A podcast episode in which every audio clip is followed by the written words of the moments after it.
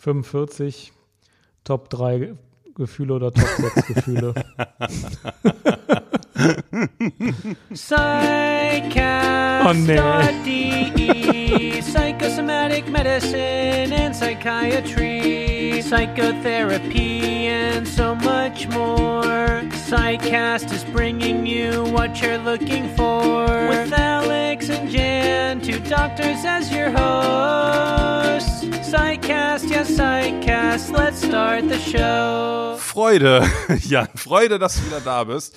Eins meiner Lieblingsgefühle, wie du gleich hören wirst, und Freude, dass ihr wieder dabei seid. Herzlich willkommen zum Psychcast mit Jan Dreher. Das bin ich und Alexander Kugelstadt. Hallo Alex. Tachchen, Kuckuck. So, da sind wir wieder. Da sind wir wieder. Und du hast den Jingle wieder gespielt. Ich hatte ein bisschen die Hoffnung, das sei jetzt äh, Vergangenheit, aber. Ist eigentlich Hoffnung auch ein Gefühl? Nein, ne? Hoffnung ist. Ja, weiß ich nicht. So, wir haben, sie sind eingeladen worden von unseren Hörern. Wir sagen Ja. Danke an alle unsere Hörer, danke an die Zuschriften, danke an die Psychcast-Freunde für die Technikausstattung. Wir sind eingeladen worden per Mail mal ein bisschen mehr über Gefühle zu sprechen. Und ich glaube, eine liebe Hörerin war das, hat sich inspiriert gefühlt von der Eifersuchtsfolge.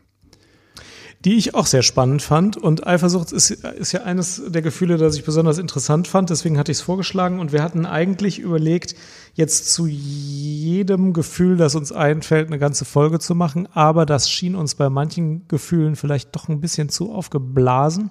Und dann haben wir gesagt, machen wir mal die Top drei Gefühle jedes äh, Psychcasters, von uns, genau, ja. jedes Psychcasters. Da kommen wir auf sechs Gefühle. Damit müsste man eigentlich auch schon den Abend füllen. Damit, können, so, wenn man schon sechs Gefühle an einem Abend hat, ist ja schon ziemlich gut gelaufen, würde ich mal sagen. Ne? Da können wir Mina bedienen. Jetzt habe ich auch die Mail hier. Das war, war die liebe Mina, die, die hat gesagt, Die sie kennt Mina. sich damit nicht so aus. Und eine Übersicht der wichtigsten Gefühle. Genau, das war uns ein bisschen umfangreich und wir haben jetzt eben spontan gesagt, komm, wir dampfen das ein und jeder gibt seine Top drei Gefühle zum Besten. Ich hatte noch gesagt, dass man ruhig auch darüber reden kann, was diese Gefühle im psychotherapeutisch-psychiatrischen Umfeld für eine besondere Bedeutung haben, aber wir müssen uns nicht darauf beschränken. Wir können darüber reden, wir können, Können wir. auch sonst darüber Ja. reden, warum das unsere Lieblingsgefühle sind. Ja, wir können es aber auch machen, da ich, wie gesagt, glaube, dass uns ziemlich viele Psychotherapeutinnen und Psychotherapeuten zuhören. Ja, okay.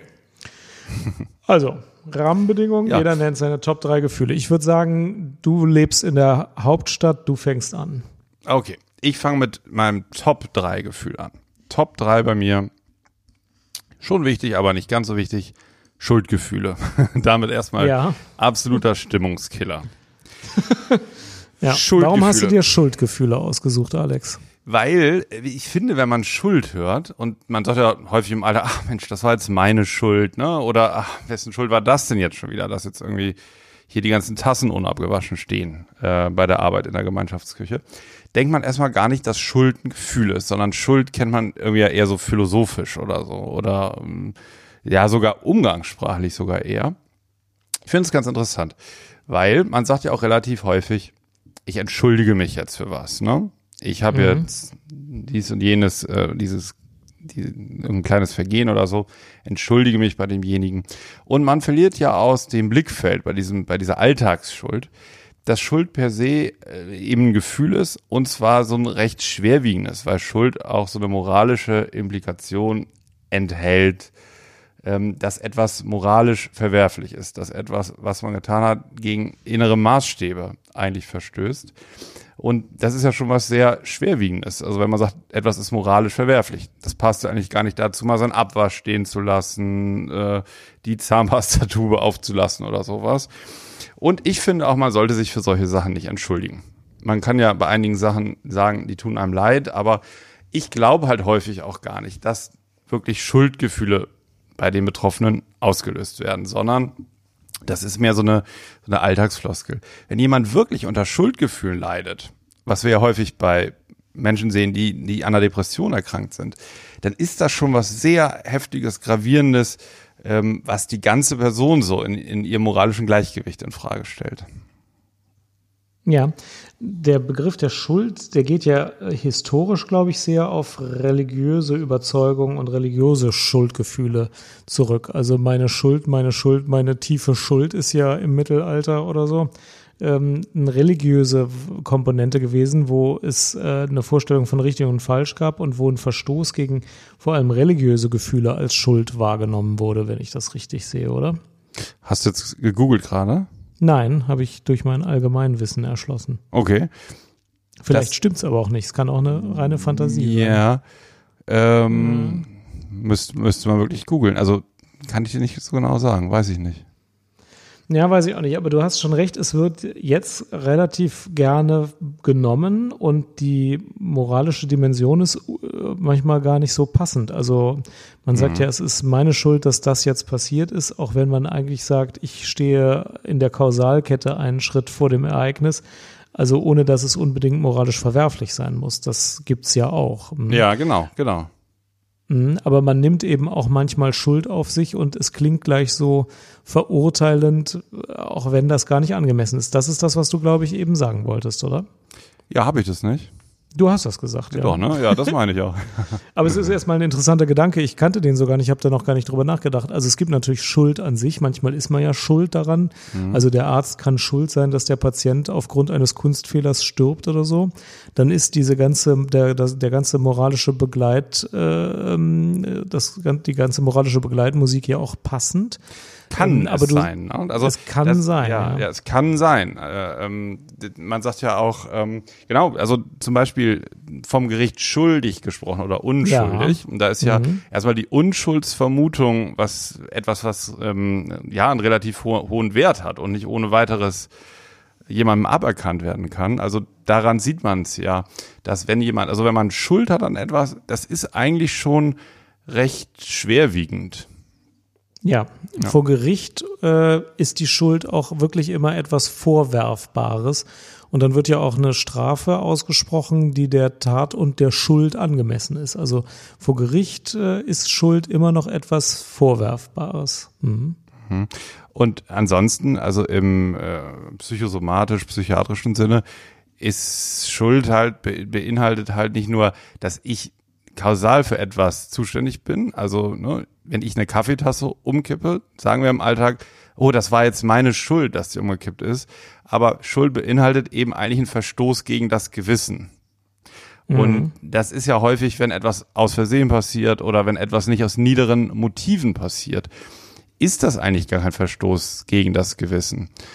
Und gerade bei psychischen Erkrankungen wie Depressionen hat der Mensch eigentlich keine Schuld auf sich geladen, sondern Teil seines Störungsbildes ist, dass er sich selber, also dass, dass er sich schuldhaft erlebt und eben so empfindet, als hätte er an vielen Dingen, die um ihn rum passieren, die für ihn nicht gut sind, Schuld.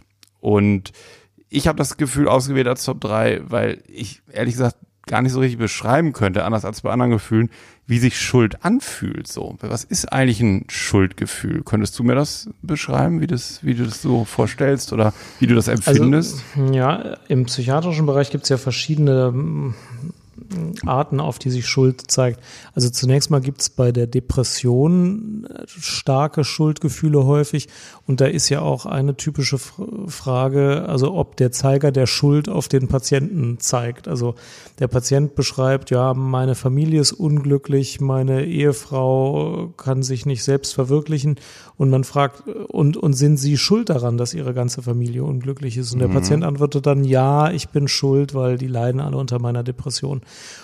Und das kann man manchmal sehr weit ausdehnen. Also manche Patienten sagen wirklich nach gerade, und selbst mein Onkel in Amerika leidet darunter, dass ich so ein Versager bin und deswegen geht's auch dem und seiner ganzen Familie schlecht.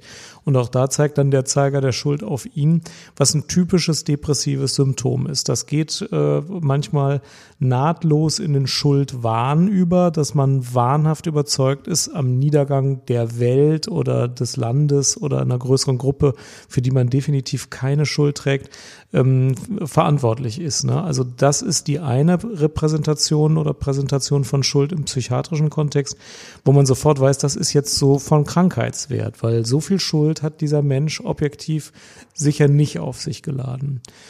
Ähm, Das ist die eine. Dann gibt es natürlich die Situation, wo jemand sagt, also pass auf, ich hatte vor zwei äh, Monaten einen Unfall, da war ich stark alkoholisiert und habe ein Kind totgefahren oder so Ja. ähm, wo man sich sagt, ja, okay, du hast ein Schuldgefühl, ich kann das nachvollziehen und im Moment leidest du an diesem Schuldgefühl. Äh, was kann man jetzt machen? Mhm. Das sind natürlich getrennte Schuldgefühle. Beide sagen an, sie fühlen sich schuldig, aber es sind völlig unterschiedliche ähm, Sachen. Ne? Hm. Was noch ganz interessant ist, äh, also Schuld kann ja ein einzeln, eine einzelne Person empfinden. Es kann aber auch das Gefühl einer kollektiven Schuld geben oder einer ganzen Kultur. Man sagt ja so, wir hier im westlichen Raum sind eher Schuldkulturen, gerade Deutschland. Deutschland hat ja auch eine kollektive Schuld auf sich geladen mhm. im Nationalsozialismus. Und sozusagen Schuldgefühl, so als ubiquitäres, weit verbreitetes Gefühl, ist in Deutschland so, ja, sozial angesehen und sozial adäquat sozusagen. Während mhm. ja in, in Asien ähm, häufig eher so ein, es viel häufiger zu Schamgefühlen kommt, dass man sich irgendwie schämt für, für etwas, für, weiß ich nicht, äh, ähm, positive Gefühle oder für sexuelle Anzüglichkeiten und was da alles so gibt. Und in Deutschland reagiert man auf gleiche Sachen eher schuldhaft. Das finde ich ganz spannend. Also bei der, bei, in meiner Arbeit sieht man häufig in psychoanalytischen Gruppen, wo häufig einzelne Patienten ein Gefühl repräsentieren, was die ganze Gruppe betrifft. Ne? Da gibt's häufig ähm, einzelne Mitglieder, die dann zum Beispiel die Schuld für etwas, zum Beispiel Stundenausfälle, etwas, was sich ereignet, Ausschluss von Mitgliedern, dass die Schuld an einzelne Mitglieder delegiert wird und von denen dann stark wahrgenommen wird. Das ist so ein bisschen wie, wie diese Sündenbock-Theorie auch äh, und schwarze Schafe, womit äh, Peter Teuschel sich ja viel beschäftigt. Also Schuld muss nicht immer nur ein einzelnes Individuum betreffen, sondern es, es kann einfach in Gruppen auch eine große Rolle spielen und tut es ja auch in Deutschland. Mhm, das ist interessant, ja. Okay. Ja, Noch mein was anderes zu Schuld? Nee. Pass auf, jetzt nehme ich meinen Top 2, weil es zur Abwechslung ein positives Gefühl ist. Äh, Stolz. Jo. Ja, Stolz auch ein schönes Gefühl. Ähm, Absolut. Noch schöner man, sogar. Ja. Das ist eigentlich viel schöner. man hat ja leicht mal das Gefühl, Schuld auf sich zu laden und man müsste eigentlich genauso oft äh, auch stolz sein können auf sich, auf seine Handlung, auf irgendwas. Mhm. Aber Stolz ist in Deutschland. Nee, nee, nee. Stolz ja. ist gar nicht so beliebt. Also Stolz auf die Nation, da wird man ja so, sofort eingesperrt. Das geht schon mal gar nicht. Andere Nationen haben damit ja gar keine Schwierigkeiten und sind ständig stolz auf die eigene Nation. Und ähm, das ist eigentlich ein bisschen schade. Also jetzt nicht mit der Nation, aber dass Stolz insgesamt so ein bisschen äh, verpönt ist. Denn Stolz ist ja ein total gutes Gefühl. Wenn ich was richtig mache, soll ich doch mal stolz sein. Das erhöht sogar auch die Wahrscheinlichkeit, dass ich übermorgen wieder was richtig mache, ja. weil Stolz ja eigentlich schön ist. Ich könnte mich dann belohnen und ich freue mich dran. Ähm, und es gibt auch oft genug Gründe, stolz zu sein, da bin ich ziemlich sicher. Aber die Leute neigen immer viel dazu, darüber zu reden, was sie nicht so gut machen und wo sie besser sein könnten und was sie alles wieder nicht richtig gemacht haben, als dass sie einfach mal stolz sind auf das, was gut läuft. Äh, stolz ist also ein zu selten empfundenes Gefühl, finde ich. Äh, ich weiß gar nicht, ich selber empfinde es wahrscheinlich auch zu selten. Ähm, aber eigentlich ist das ein Top 1A Gefühl, könnte man eigentlich den ganzen Tag viel stolzer sein, oder? Ja, ja. Absolut, auf jeden Fall. Das ist halt so ein bisschen Stolz, hat halt diese, diese Doppeldeutigkeit, ne? Also einmal, wie du eben gesagt hast, dass man sich über was freut, was man geleistet hat oder was man besitzt, ne? Das ist noch so halbwegs akzeptiert, aber dann gilt Stolz auch immer ein Stück, so finde ich, so als überheblich oder hochmütig, ne? Wenn man, wenn man stolz darauf ist, dann macht man sich eben anfällig für Neid auch. Und Neid ist wiederum, ähm, Neid, Angst ist die größte Angst, die ein Mensch hat in unserem Kulturkreis. Also, dass, dass ja. er Neider bekommt. Und ich glaube, dass das hängt damit zusammen, dass man, dass man den Stolz lieber ein bisschen verdeckt oder in sich drin empfindet oder eben man sich den Stolz schon abgewöhnt hat und meint, das wäre nicht legitim und den eben gar nicht empfindet, was sehr schade ist, ne? weil das tatsächlich ein gesundes Gefühl ist. Also, wenn man sich jetzt mal so das somatische Korrelat vorstellt, Gefühle haben ja auch einen sehr körperlichen Ausdruck, ja. stellt man sich ja mhm. bei Stolz irgendwie einen gut durchbluteten Körper vor, irgendwie warm, sportlich, ähm, so richtig ähm, lebendig und einsatzfähig so, ne? Ähm, mhm. Und das ist ja eigentlich was sehr Positives und ich denke schon, dass es gesundheitsförderlich ist, wenn man auch in, in gesundem Maße auf Dinge stolz sein kann. Fragst du Patienten in der Psychotherapie manchmal, worauf sie stolz sind? Zu selten. okay. Ich nie. Aber das ist dann auch zu selten, ja. Aber ich frage manchmal, äh, wenn, wenn Patienten was Tolles erreicht haben, ob es andere Menschen gibt, die darauf stolz sind, so ihre Eltern oder so. Sehr Und da finde ich, interess finde ich Mhm. interessant, dass mh, Leute das häufig nicht wissen, ob jemand stolz auf sie ist. Das spricht Mhm. ja auch für deine Theorie, dass das einfach ein unterschätztes Gefühl ist oder ein nicht so statthaftes Gefühl, wo man nicht so drüber spricht. Mhm. Also ich sage manchmal, wenn ein Patient was erreicht hat, was gut ist, dass er stolz darauf sein kann. Zum Beispiel jemand mit einer Angststörung geht jetzt allein ins Kino, wovor er jetzt wochenlang Angst gehabt hat und äh, sieht sich den ganzen Film an. Dann sage ich, ja, das ist ja super, da können Sie jetzt ja stolz drauf sein. Und das ist die typische Reaktion natürlich, ach nein, also so toll war es jetzt ja auch wieder nicht, es war ja auch dunkel. Ja. Aber ähm, da sage ich es auch manchmal. Also wenn dann mal Stolz berechtigt ist, dann weiß man es selber nicht oder man weiß auch nicht, wie du eben sagtest, dass andere auf einen stolz sind. Ja. Ähm, da, das muss man offenbar immer mal wieder beleuchten, das Gefühl Stolz. Sollen wir dann auch tun. Finde ich. Lass, lass uns, lass uns mal, lass uns mal das Ziel setzen, das kleine Ziel setzen, das mal in, im nächsten Quartal ein bisschen mehr in den Fokus zu nehmen. Jawohl, wird, wird äh, als Wird Ziel für das nächste Quartal genommen. Okay, du bist mit deinem nächsten Gefühl dran. Top 2. Ähm, Top 2 ist bei mir die Angst. Weil Angst finde ich wirklich ein ganz, finde ich ein ganz tolles Gefühl, wirklich. Ich ähm, mag, ich finde es wirklich erstmal, wenn, wenn Menschen Angst haben vor was, ne? Und jeder Mensch hat seine Ängste. Und diese, ich sage immer so, oder ich versuche es mir immer so zu erklären, wenn mir die erstmal nicht einleuchten, dass die sich bei jedem irgendwie woanders bündeln und woanders zeigen. Also jeder hat so, ja, irgendwie seinen Bereich, wo er auch, ich sag's jetzt mal, ich nenne es jetzt mal so, ähm, übertriebene Ängste hat. Also Sorgen. Wenn mich nicht alles täuscht, ich bin mir nicht ganz sicher, heißt Sorge ist die unbegründete Angst als Definition, aber bin ich mir nicht ganz sicher. Klingt aber Sorgen. ganz gut. Ja, ne, so in die Richtung müsste es, glaube ich, gehen. Und das ist mir hochgradig sympathisch, wenn da jemand offen mit umgeht. So. Oftmals hört man ja irgendwie beim Kita-Elternabend werden ja Leute wirklich geschlachtet, die, die jetzt vor irgendwas Unbegründeten wie Heizung zu kalt, zu warm, zu wenig, zu viel trinken. Ich finde das immer, ich finde das irgendwie super.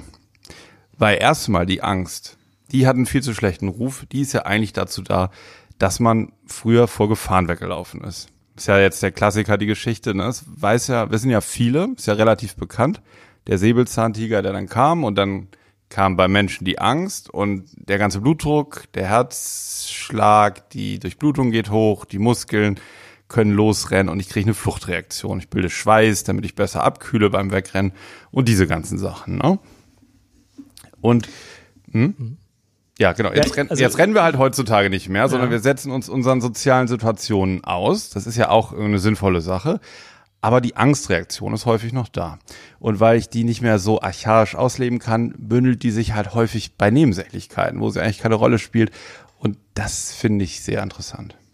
Das habe ich heute Morgen noch ausführlich besprochen, deswegen kann ich mich kaum Okay. zurückhalten, das zu berichten. Ja, bitte. Heute Morgen hatten wir eine Besprechung eines schwierigen Disclosure, eine Besprechung eines schwierigen Patienten auf der geschlossenen Station und wir haben uns im Team der geschlossenen Station darüber unterhalten. Und ähm, es gibt Elemente des Verhaltens dieses Patientens, die Angst auslösen. Und wir haben einen Umgang damit gefunden, den wir für ausreichend sicher und vernünftig halten. Und dann sprachen wir darüber, dass wir das jetzt so machen, wie wir es denn nun machen. Und dann sagten manche Mitarbeiter, aber ich erwische mich dann immer noch, dass ich Angst habe und äh, das sollte ich jetzt ja eigentlich nicht haben oder ein bisschen Angst Ja. habe und das sollte ich eigentlich nicht haben. Und äh, wir haben uns aber schnell geeinigt, dass die Angst natürlich genau richtig ist, Genau. denn sie zeigt diese Gefahr an, die da auch real besteht. Und unser Umgehen damit ist jetzt äh, hoffentlich angemessen und deswegen kann man sagen, so können wir es jetzt im Moment machen, solange bis die Gefahr an sich ein bisschen abklingt, weil die Krankheit äh, nachlässt. Ähm, aber äh, die Angst ist ja richtig, die Angst ist ja total wichtig. Und wenn man die Angst nicht hätte, dann würde man wahrscheinlich äh, viel gefährdeter sein, dass was schief geht, als wenn man sie hat und wahrnimmt. Und äh, das ist eine meiner Standardpredigten. Wenn man auf einer geschlossenen Station nicht seine Angst äh, kennt und äh, auf sie hört und sie manchmal wahrnimmt, dann ist man ein Sicherheitsrisiko. Also die Angst ist erstmal eine gesunde Sache. Und da muss ich halt überlegen, okay, wo, woher kommt die? Äh, was ist die möglicherweise real bestehende Gefahr und wie gehe ich mit dieser real bestehenden Gefahr jetzt am sinnvollsten um?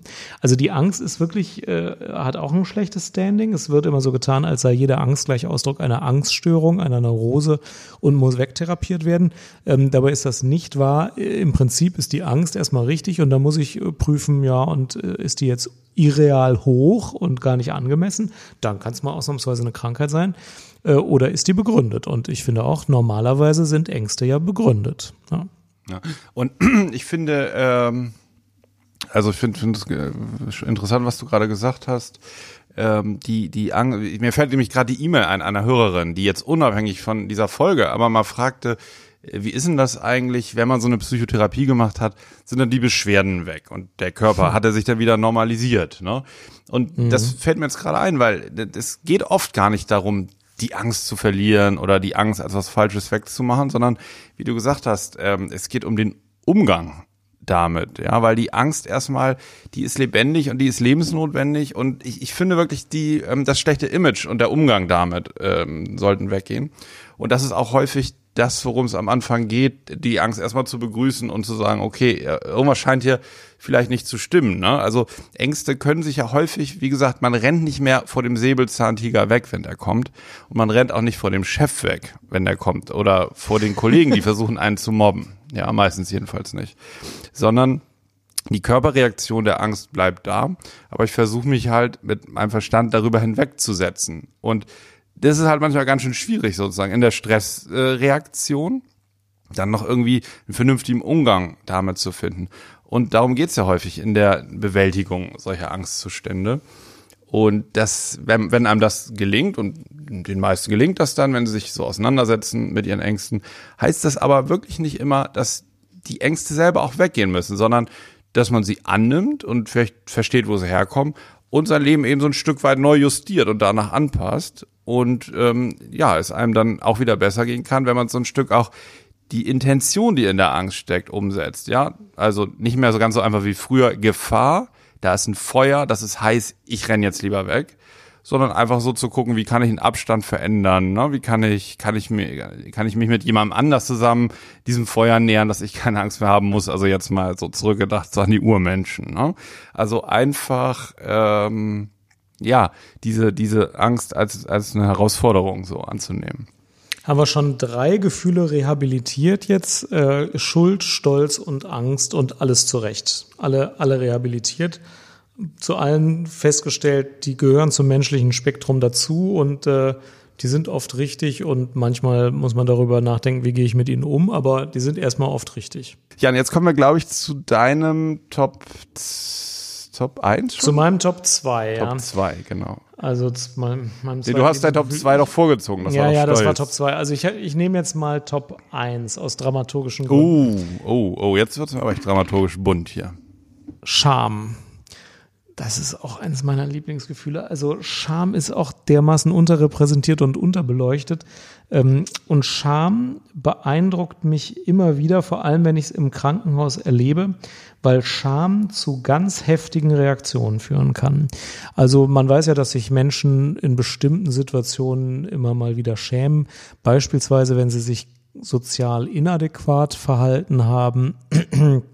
Das ist, glaube ich, das häufigste ähm, wenn sie jemanden irgendwie verletzt haben, wenn sie jemanden brüskiert haben, wenn sie was falsch gemacht haben, auch wenn sie Straftaten gemacht haben, gibt's das. Ähm, aber jedenfalls, wenn sie sich sozial inadäquat verhalten haben.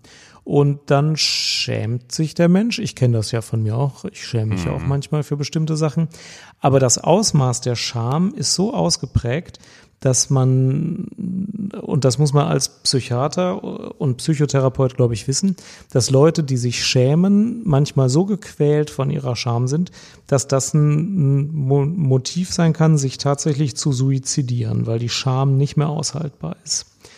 Ähm, und jetzt kommt gleich noch mein Top-3-Gefühl dazu, weil es hier zusammenpasst. Deswegen habe ich das jetzt so genannt. Ähm, das ist die mhm. Verzweiflung. Ich bin manchmal auch wirklich überrascht, wie verzweifelt Menschen sein können. Auch Verzweiflung kann eben dazu führen, dass sich jemand selbst das Leben nimmt oder nehmen will. Äh, und Scham und Verzweiflung sind die Gefühle, die häufig eben zu sowas führen können. Ähm, ich finde das deswegen interessant, weil ich ähm, immer wieder überrascht bin, wie ausgeprägt, wie stark das Gefühl von Scham sein kann. Manchmal kann ich ja auch verstehen, also wenn man was sozial als ganz schlimm eingestuftes gemacht hat, wie ausgeprägt dann das Schamgefühl ist und welche Konsequenzen jemand daraus am liebsten ziehen möchte. Und manchmal ist es ja so, dass mm, aus meiner Sicht der Verstoß gegen soziale Regeln jetzt, ja, ich will nicht sagen lässlich ist, aber vielleicht bei meiner westlichen Kultur jetzt nicht so schlimm wäre, aber in der Kultur des Patienten beispielsweise viel schlimmer ist. Ähm, und auch das führt ja zu einem e-, eben dann eben dem, dem der, der, der Kultur des Patienten äh, angemessenen ähm, Ausprägung der Scham und äh, der Verzweiflung, die sich daraus ergibt. Und das kann schon sehr, sehr stark sein. Deswegen möchte ich auch für diese Gefühle Scham und Verzweiflung eine Lanze brechen. Ich habe sie mhm. jetzt heute ausgesucht, um, um nochmal für die behandelnden Psychiater und Psychologen und Psychotherapeuten äh, nochmal klarzumachen. Also die können extrem ausgeprägt sein, selbst wenn ich das von außen kaum rekonstruieren kann, wie der Verstoß gegen die soziale Norm zu so einem äh, ausgeprägten Scham- oder Verzweiflungsgefühl führen kann. Weißt du, was ich meine? Hast du solche Patienten Absolut. auch schon ich find, mal? Ich finde das mhm. ganz beachtlich, was Patienten auf sich nehmen, um schamhafte Gefühle zu, zu mindern. Ja, also mhm. da ist ihnen teilweise lieber eine begonnene Therapie abzubrechen. Äh, mhm. Also Scham ist ja per se das Gefühl, also ein Verlegenheitsgefühl mit dem Wunsch, gar nicht da sein zu wollen. Also der, der ja. schamhaft Berührte möchte am liebsten, dass sich der Boden öffnet, also man im Boden verschwindet und der Boden sich wieder verschließt, ja. Und ich finde dieses, dieses Sinnbild sehr passend, weil, weil häufig Menschen, die von, von starken Schamgefühlen betroffen sind, wirklich wegbleiben. Und die sind bereit dazu, auch eigentlich unterstützende Bindungen abzubrechen oder Dinge zu unterlassen, die ihnen eigentlich helfen, weil sie von e-, etwas schamhaft berührt sind, weil sie sich für etwas schämen. Und, ähm, das stimmt, sie erscheinen dann nicht mehr in ihrer Familie ja. oder nicht mehr am Arbeitsplatz oder nicht mehr beim Partner. Oder beim Zahnarzt nicht mehr, weil. Ne, das ist in Ordnung, da muss man sagen, das ist okay. Ja. ja. Interessant finde ich deine Wahl nochmal, weil der, also Scham wird ja auch als entgegengesetzter Pol zu Stolz gesehen. So, also werde ich ne, einerseits ja stimmt, ja, das sind so auf einer Ebene wie auch Eifersucht und Neid zum Beispiel. Das manchmal mhm. finde ich mhm. erstmal augenscheinlich gar nicht ohne weiteres so so logisch. Also irgendwie wurde es mir dann noch nach unserer Eifersuchtsfolge wurde es mir noch klar, dass wir über Neid nicht gesprochen haben, als es eine Hörerin schrieb. Während Neid ist ja genau das Gegenteil. Also Eifersucht, da will ich etwas nicht verlieren, was ich liebe und beim Neid will ich was haben, was ein anderer liebt und was ein anderer hat, sozusagen. Also hat, das Umgekehrte, mhm, ja, ja. Bei Stolz und mhm. Scham ist es genau das positive Gefühl, was, was wir vorhin kurz gesagt haben, wenn man sich so, so einen stolzen Menschen vorstellt, der ist körperlich und, und psychomental einfach komplett erfüllt von etwas. Und der Schamhafte, der ist am liebsten will der gar nicht da sein, der ganze Körper physisch soll am besten alles weg sein. Ich finde das ein sehr heftiges Gefühl und das geht ja fast manchmal in so einen wahnhaften Bereich schon es wirklich mit dem Wunsch verbunden ist, man wäre nicht da oder man löst sich auf. Das habe ich schon häufiger gehört. Auch das Gefühl, der Körper löst sich auf. So, die Identität und der, einfach die, ja, die Physik. Ja, der einzige Grund, warum man das dann nicht so richtig als Wahn behandelt, ist, weil man sich immer denkt, naja, in drei Tagen wird es hoffentlich besser sein und in einer Woche wird das abgeklungen sein. Also erfahrungsgemäß lassen diese starken Scham und Verzweiflungsgefühle ja mit der Zeit dann doch auch nach. Aber das ist nicht immer so, das ist schon richtig. Und wenn das nicht so ist, dann denkt man auch, ja, vielleicht ist es doch ein bisschen mhm. wahnhaft. Ich weiß genau, was du meinst. Also manchmal ja, genau. ist das Ausmaß so hoch, dass man denkt, das kann doch gar nicht sein. Und man steht mit weit geöffneten Augen vor dem Patienten und wundert sich, wie stark der das erlebt. Das ist so. Ja. Mhm. Und Schamgefühle werden ja häufig durch die Peinlichkeiten, das sind wieder auch verwandte Begriffe irgendwie, durch die Peinlichkeiten anderer ausgelöst, ne? Ja. Und mir fällt da sowas ein, wo ich selber mal, ich weiß nicht, ob du dich an sowas erinnerst, wo ich selber mal jemand so beschämt habe und das war, war, das war echt, das war so schlimm, das ist schon jahrelang her, aber ich vergesse das einfach nicht mehr.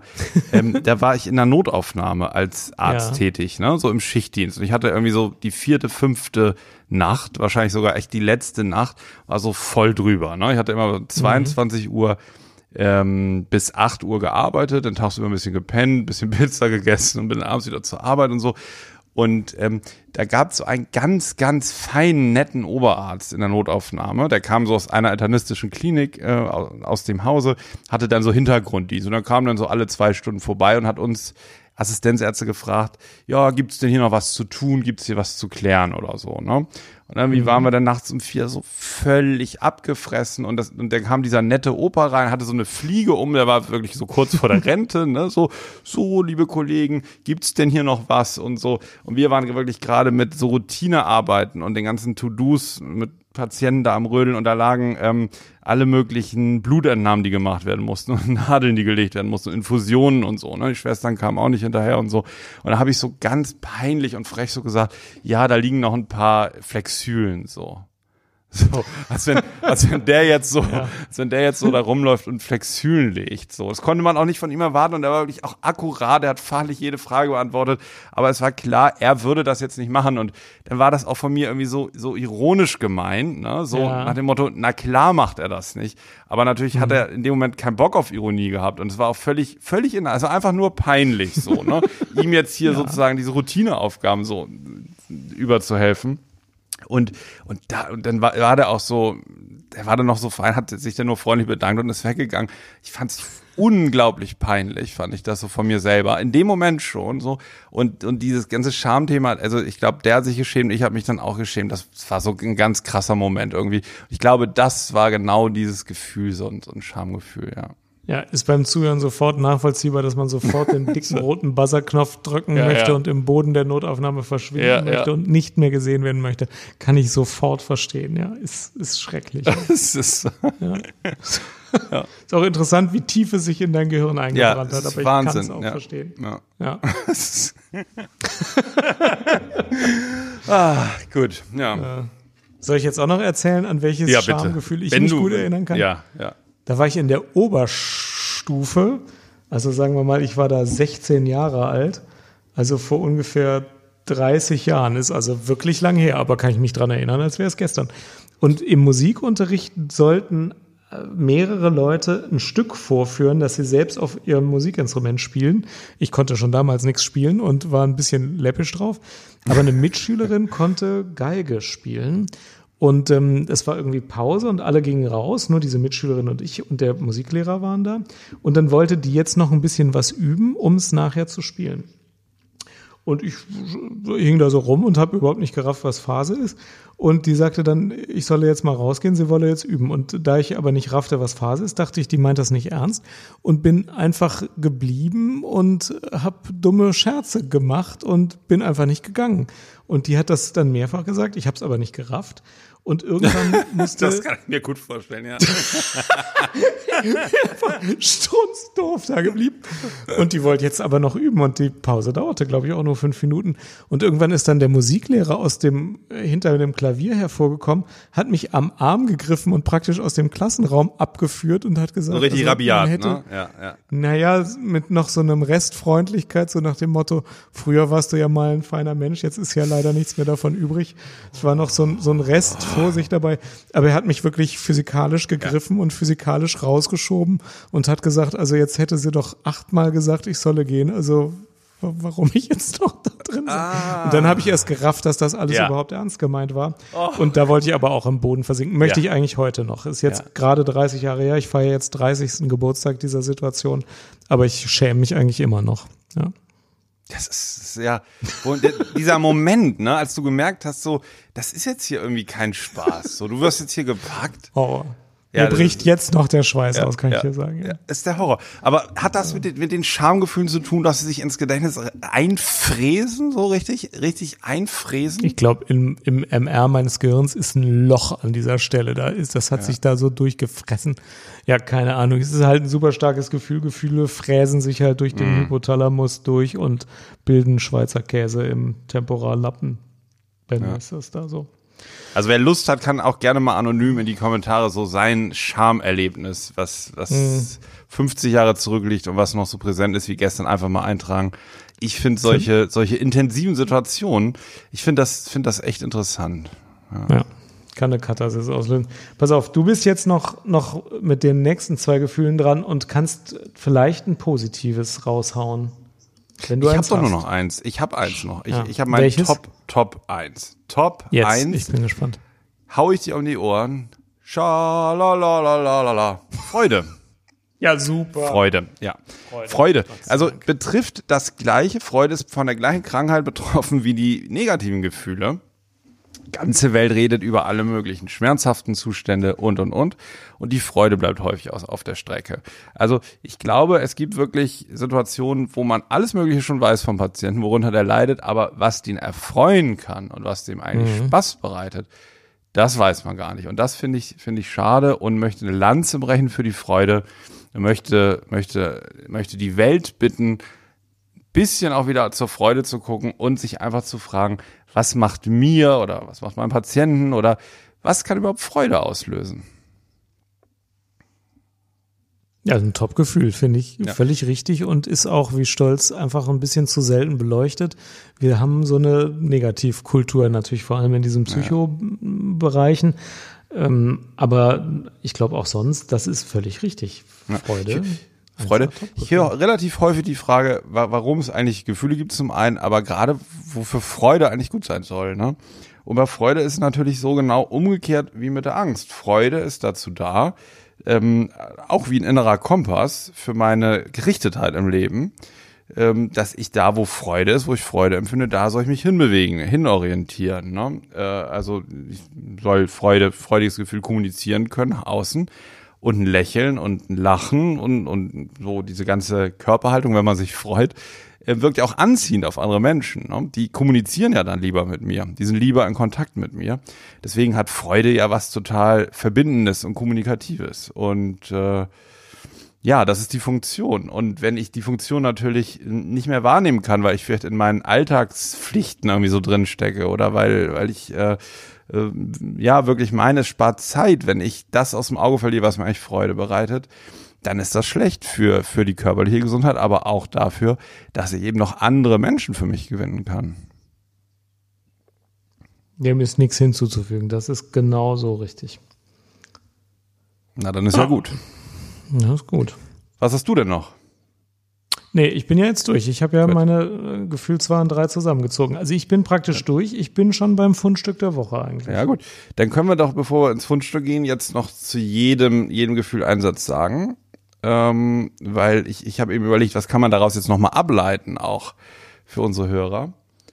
Und ach komm, mach weiter. Egal. Hatte eben eine gute Idee, aber müssen wir nicht machen. Jan, was hast du Aber kannst du ruhig ausführen. Nee, nee, Was hattest okay. du jetzt für, für, für Habe ich im habe ich jetzt gerade eben vergessen. Okay, ich habe auch keinen kurzen Ja. Satz im Kopf. Gut. Fundstück der Woche. Ja, fang du an. Ich, ähm, Ja. Fundstück der Woche. Ich habe neulich gelesen im Osterurlaub. Ach, ist ja jetzt schon ein paar Wochen her. Wir haben ja voraufgezeichnet heute.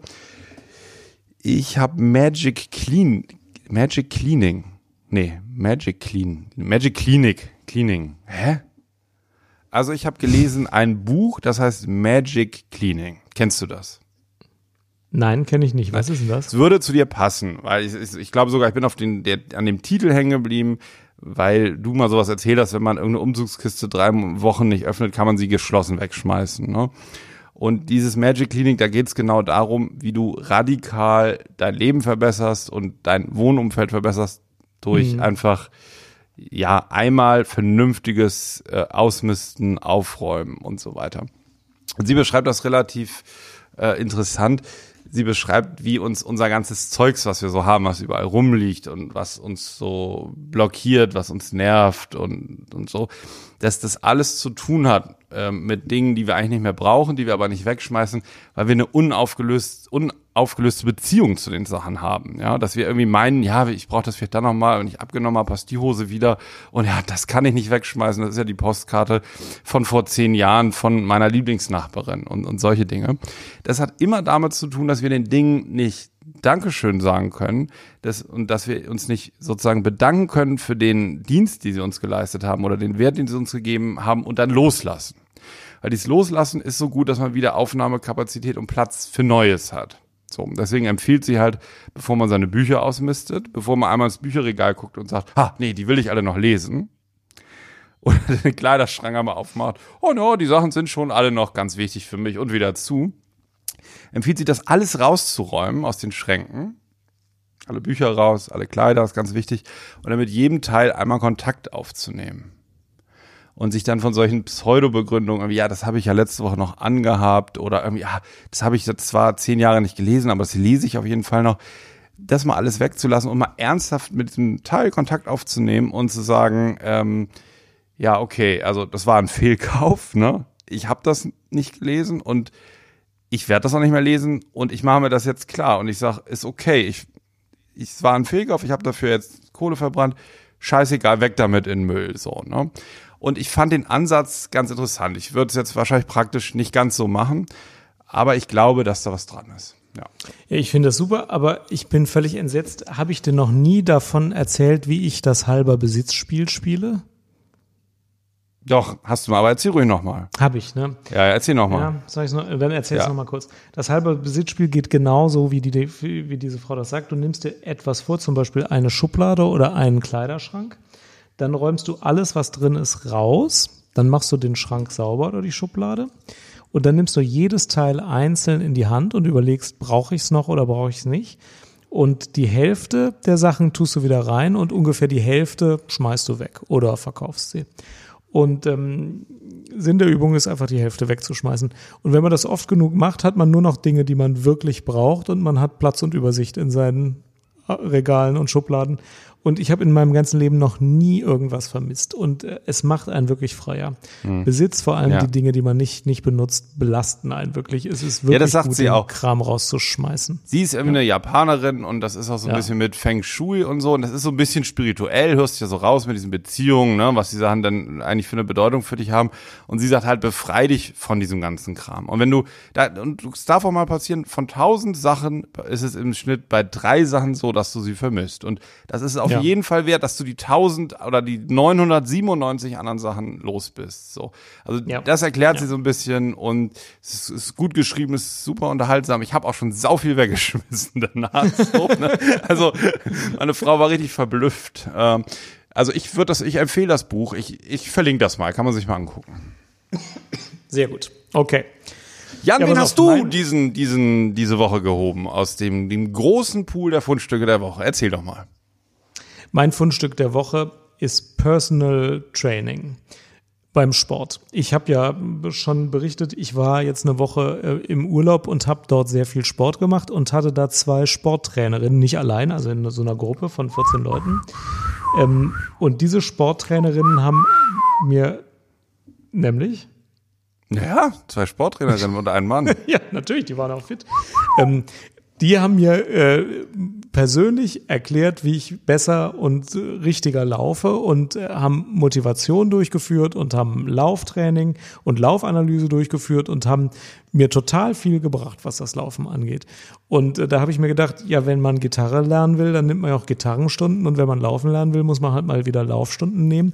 Und ich bin mal wieder zum Ergebnis gekommen, man gibt viel zu viel Geld für Gegenstände aus oder für irgendwelche physikalischen Sachen und viel zu wenig Geld für persönliche Entwicklung. Man sollte viel mehr Geld für Yoga-Trainer, Gesangslehrer, Coaches für irgendwas Sinnvolles und insbesondere Sportcoaches ausgeben. Das ist mein Fundstück der Woche.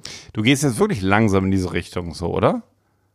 So Self-Motivation? Self-Motivation, Coaching. ähm, Ja, die Woche war gut. Das hat Spaß gemacht. Ich Ja. kann da nichts zu Geil. sagen. Das wird Ja, jetzt wieder cool. in Vergessenheit geraten. Ich finde aber jetzt, auch- seit ich hier wieder arbeite, laufe ich wieder keinen Meter und fresse doppelt so viel. Also insofern, das hat auch eine Halbwertszeit. Das steht dir aber auch. Aber in der Woche man, fand gut. Man verbrennt viel Kohle für gegenständliche Dinge, die, die man eigentlich nicht braucht. Ne? Und, und die persönliche Entwicklung, das sind ja eigentlich meist auch Reisen und so, ist ja auch ein alter Schuh, die Diskussion, aber eigentlich hat man da auf lange Sicht häufig mehr von, ne? als von dem So Ramsch, es. den Amazon einem ins Haus müllt. Richtig.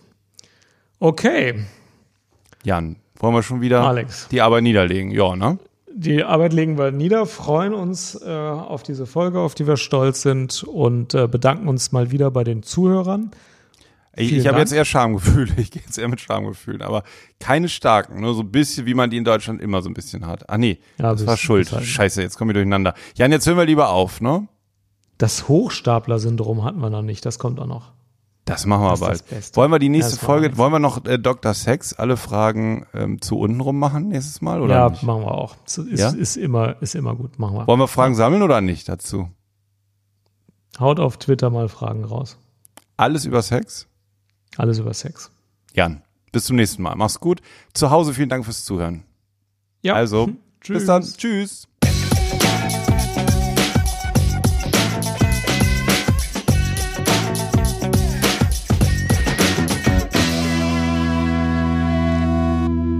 So, wie fandst du es?